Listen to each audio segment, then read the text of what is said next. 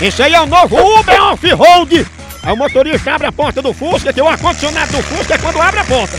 Aí ele diz pro passageiro, quer que siga o GPS? O passageiro não. Aí fica desse jeito aí, ó. Rodando mais que prato de micro-ondas em casa de solteiro.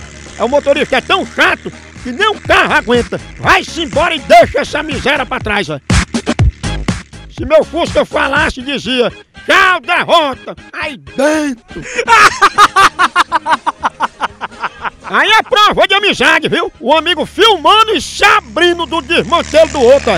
Ei, se alguém achar um Fusca passando por aí sem motorista, avisa aí a esse amigo meu que ele acabou de perder o dele, ó.